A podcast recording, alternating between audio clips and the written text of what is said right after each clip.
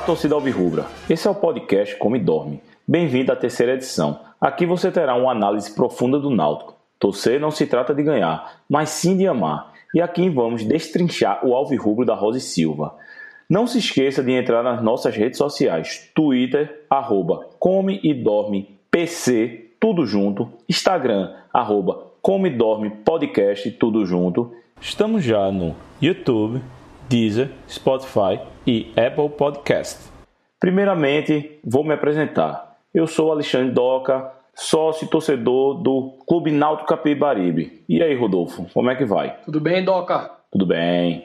E hoje falaremos do próximo adversário do nosso Timbu, o Botafogo de São Paulo. Diferente do Botafogo do Rio e da Paraíba, esse é tricolor, da cidade de Ribeirão Preto, clube que revelou vários craques do futebol brasileiro, como por exemplo Sócrates, Raí, Cicinho, Diego Alves e outros. Foram apenas dois confrontos entre o Botafogo de São Paulo e o Náutico na história. Ambos ocorreram em Ribeirão Preto e com vitória dos paulistas. Em 1967, dentro da década de ouro alvirrubra, o Timbu foi derrotado por 4 a 1 para o Botafogo em jogo válido pelo torneio de São Paulo. O gol alvirrubro foi marcado por Miruca.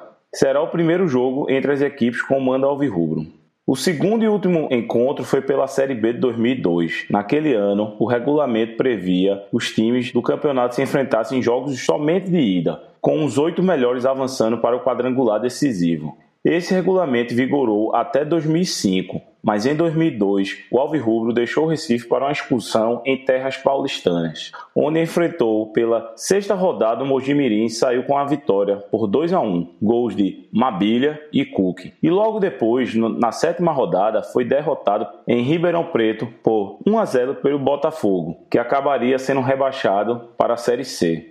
No atual momento, o clube de Ribeirão Preto vem de oito jogos, sendo duas vitórias, dois empates e quatro derrotas, tendo o mesmo aproveitamento dentro e fora de casa. O clube, que voltou recentemente ao cenário nacional e vai para a sua segunda edição consecutiva da Série B, mas que vive uma certa turbulência política. Confere, Rodolfo. Confere sim, Doca. No Botafogo, né, vigora desde 2018 um modelo de sociedade anônima que é regida parte pelo próprio Botafogo como sociedade civil e parte por um investidor privado, a Trax Holding. O gestor dessa da holding, o Adalberto Batista, ele é um nome forte à frente da, da sociedade anônima, mas existe uma divergência que tomou proporções colossais lá em 2019. As dificuldades de comunicação entre a SA e o Botafogo chegaram à esfera judicial porque o que se diz né, no clube é, é, que a Sociedade Anônima é uma caixa preta. No ano passado eu estava em um curso da CBF Academy junto a um, um conselheiro e torcedor do Botafogo que me, me afirmou né, que todo o ônibus do futebol ele reverbera no clube através de um contrato que prevê os custos do futebol divididos 60% para o Botafogo, Botafogo Sociedade Civil, e 40% para a holding sendo que todas as fontes de receita, né, cota de televisionamento, venda de jogadores, é, arrendamento de placa publicitária, é, vão para essa sociedade anônima, né, e nada vai para o Botafogo, entidade entidade civil. Então, o controle do futebol é da SA, apesar dela custear o futebol é, de forma minoritária e receber as principais fontes de receita, é isso mesmo? É, foi o que me foi confidenciado por, por um, um, membro ativo do conselho, né? Não é uma situação que está destrinchada, que está explicitada para o grande público, mas foi algo que acabei recebendo através de informação de bastidores.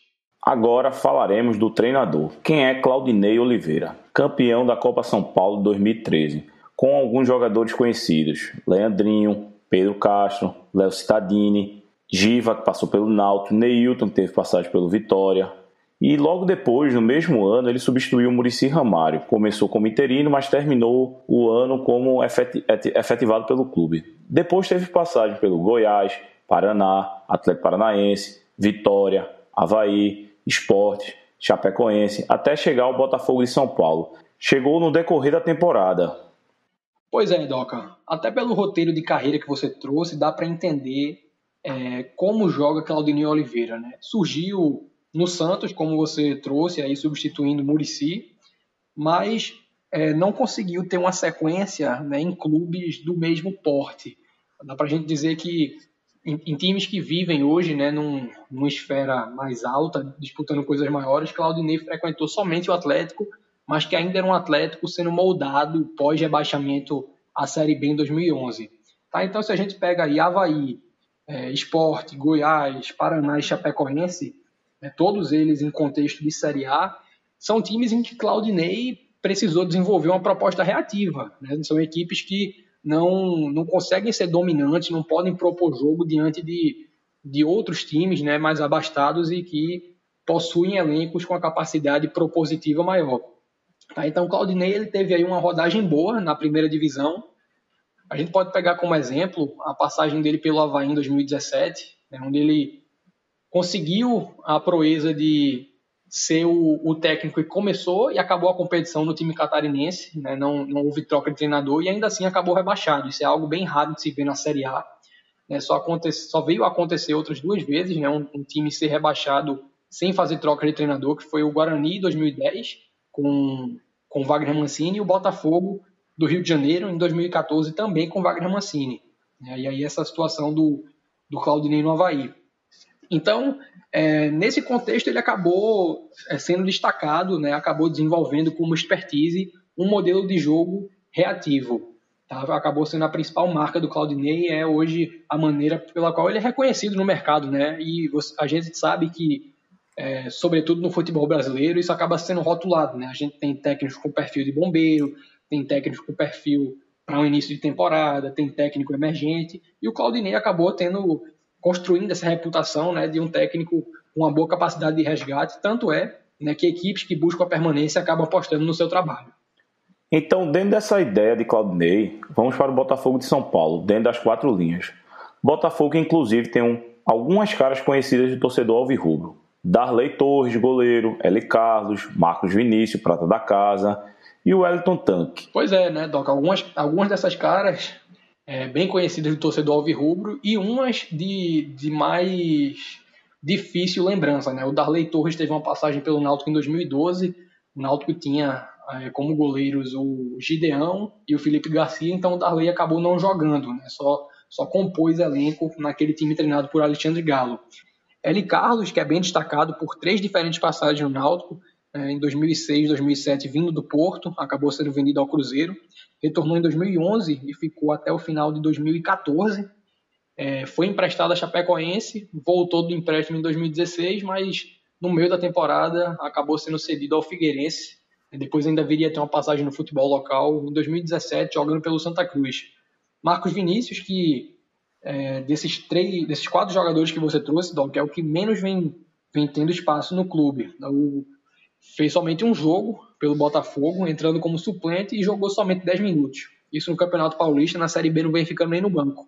E o Wellington Tanque, um, um, um nome que já foi muitas vezes pedido né, como um jogador para retornar no Náutico, por causa da passagem em 2008. Veio emprestado pelo Internacional, é, teve muito destaque no Campeonato Pernambucano, bons jogos também na Copa do Brasil, e o início de Série A que o levou a ser comprado pelo Hoffenheim da Alemanha, né, naquele aquele primeiro turno da, da primeira divisão, marcou gols contra Fluminense, Cruzeiro, fez um gol de bicicleta no, no Vasco em um jogo que foi disputado no Arruda, em função de uma punição que o Náutico sofreu da CBF. E aí foi comprado pelo Hoffenheim, né, quem abocanhou o valor foi o seu clube, o clube que detinha seus direitos, o Internacional, mas como compensação o Náutico acabou recebendo dois jogadores emprestados, Tite, zagueiro, que posteriormente defenderia Vasco e Bahia no Brasil, e Derlei. Né? Foi a partir dessa, dessa negociação de Wellington Tanque com o Hoffenheim que Derlei acabou chegando para sua primeira passagem no Náutico. Eu assisti o jogo da Ponte Preta, notei que o time é bem fechadinho, mas como todo time de Série B, falta peças, né? É, o time não, não conseguia progredir, mas eu achei ele muito bem montado. E qual é a tua visão desse time? Esse jogo com a Ponte Preta é um ponto de partida interessante, Doca, porque o Botafogo teve dois desfalques é, da, da, sua equipe titular. O Ronald estava suspenso, atacante, e o Matheus Anjos, que vinha de lesão, e é o principal articulador de jogadas dessa equipe. Tá? Mas aí nesse jogo, sem o Matheus, o Botafogo teve uma dificuldade de proposição muito grande, assim como a Ponte Preta. Tá? Mas a gente vai falar da parte defensiva um pouco mais na frente. Ofensivamente, o que a gente viu foi o Botafogo organizado num 4-1-4-1. Tá? Eli Carlos, que a gente já comentou, era o volante à frente da zaga. Só que na segunda linha de quatro, o Botafogo tinha outros dois volantes. Naldo, que é zagueiro de origem, então é um cara que não tem uma capacidade de chegada muito boa. E Vitor Bolt, que é um, um terceiro homem de meio campo, tem uma, uma, uma transição interessante, mas não é um jogador que tem uma leitura de jogo tão aguçada quanto o Matheus. Então, sem meia, o Botafogo sofreu muito, sobretudo porque seus pontas, né, os jogadores que jogavam pelo corredor lateral, também não são jogadores de muita construção, são mais jogadores de ataque ao espaço. O Rafinha, que é um, um atleta bem arisco, que surgiu bem no Brasil de Pelotas na Série B de 2017, e o Luqueta, é um jogador formado na base, né? Você trouxe aí um histórico formador do, do Botafogo, mas é um atleta que ainda está em maturação, está né? despontando nessa temporada. Essa carência no meio, né? Essa em função da, da ausência do Matheus Anjos, ela despertou no Botafogo uma necessidade, né? Uma, uma premência por reforçar o setor. E hoje, né? Nessa a gente está gravando aqui na, na terça-feira, 8 de de setembro, eles anunciaram o Badi, né, um jogador, um meia um estilo de jogo similar ao de Jean Carlos, que jogou no América Mineiro, no Atlético Paranaense e teve recentemente no Guarani. Foi anunciado, mas não deve estar apto para essa partida. Muito dificilmente vai estar apto. E aí, né, dentro dessa conceituação de um Botafogo sem um articulador, sem, sem um meia mais próximo da, do, do papel do meia clássico, o Wellington Tanque, que é um centroavante nato, um cara que tem bom cabeceio, bom porte físico, costuma jogar para fazer um papel de pivô, foi visto na partida constantemente, né, muito distante da área, por vezes até caindo pela ponta. Tá? Então, um Botafogo que realmente não tem uma facilidade para construir jogadas e também e não apresenta facilidade na transição ofensiva, sobretudo porque nas bolas paradas contra o Botafogo, né, em escanteios e faltas laterais, eles defendem com nove jogadores na área. Quando você tem nove jogadores de linha na área, isso quer dizer que somente um está posicionado para um rebote. E aí é mais difícil você contra-atacar, né? porque está todo mundo tendo que sair é, da área do, do campo defensivo para começar uma transição.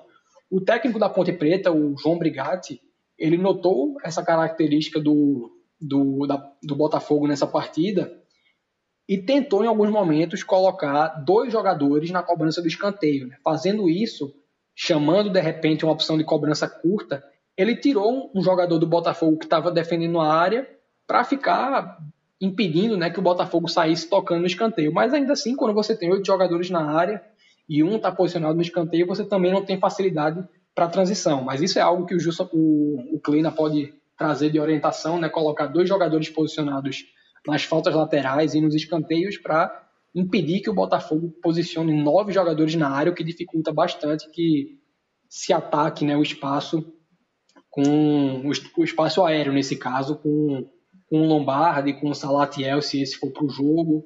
E não é um, um, fundamento que o Náutico tem tido muito sucesso.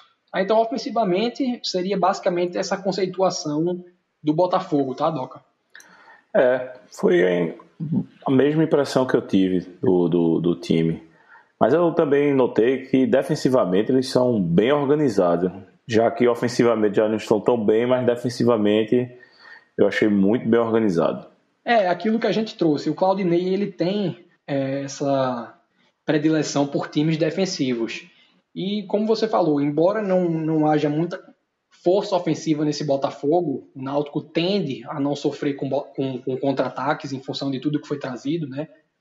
Vou, até frisar, tende, porque no, no, futebol a gente pode ver uma fuga de padrões, né? Como, mas a, é a exceção, não é a regra. Mas defensivamente eles têm é, uma força muito grande. De que maneira? Né? O, o Botafogo ele varia na sua postura defensiva do 4-5-1 para o 4-4-2 eles têm uma última linha, né? A, a, a linha composta pelos zagueiros e laterais, com a característica de temporizar. É o que, eu, o que eu quero dizer com isso.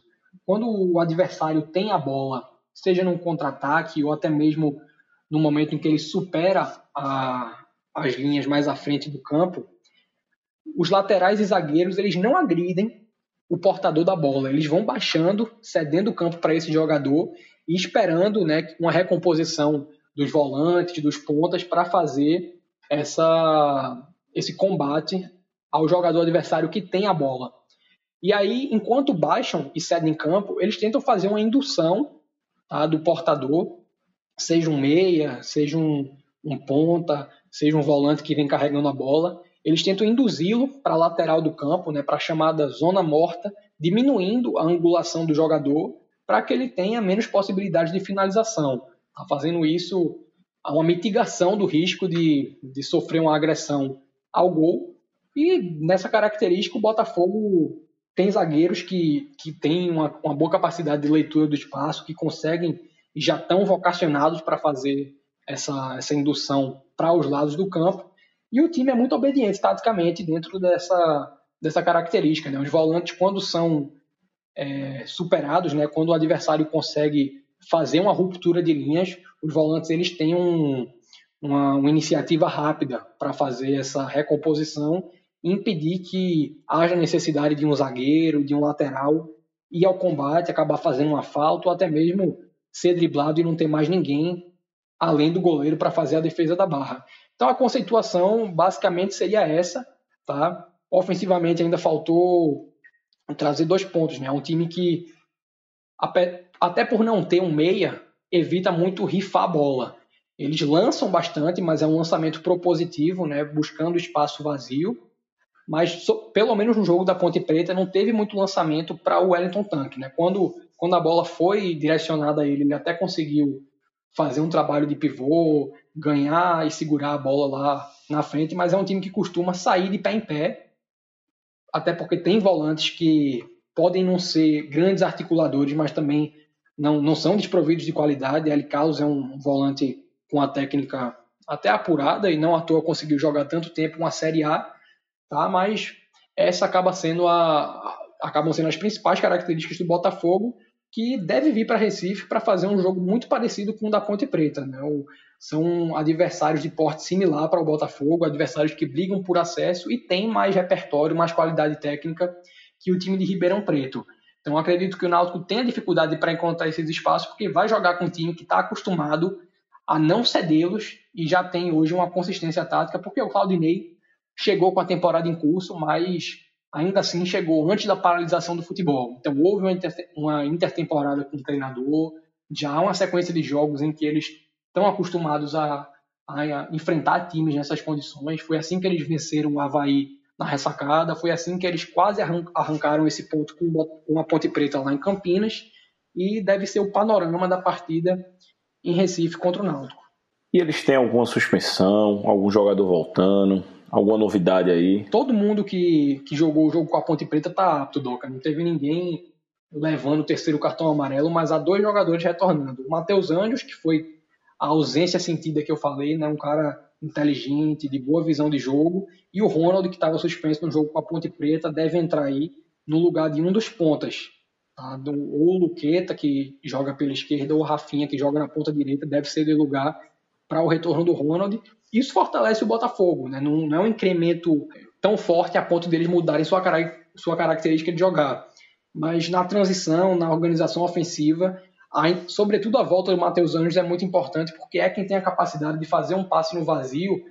E o Náutico jogando a partida sem Camutanga, afastado do, do cotidiano do grupo por ter participado de uma festa, né, em, sem uso de máscara, com muita aglomeração nesses tempos em que a pandemia ainda é realidade, pede uma, uma prudência. E com Lombardi, que é um jogador que fez uma partida, a gente destacou aqui na análise pós-jogo do Brasil, fez uma partida consistente, mas é um atleta que tem dificuldade para jogar contra equipes que buscam espaço. O Brasil não teve essa característica com a Ponte Preta, mas tem no Matheus Anjos um jogador capaz de encontrar esse espaço de ruptura.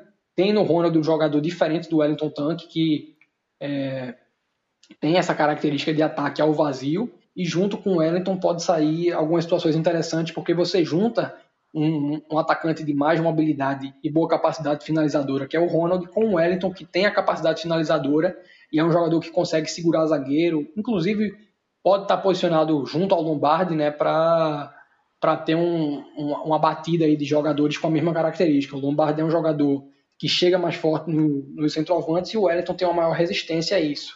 Então são os pontos de destaque. Vale a pena ficar atento se o Badi, recém-contratado, vai ter condição de jogo, mas eu acho improvável em função do tempo de regularização, apesar de ser um jogador que vinha atuando no Brasil, e também da necessidade de condicionamento do atleta que vinha sem clube desde sua saída do Guarani.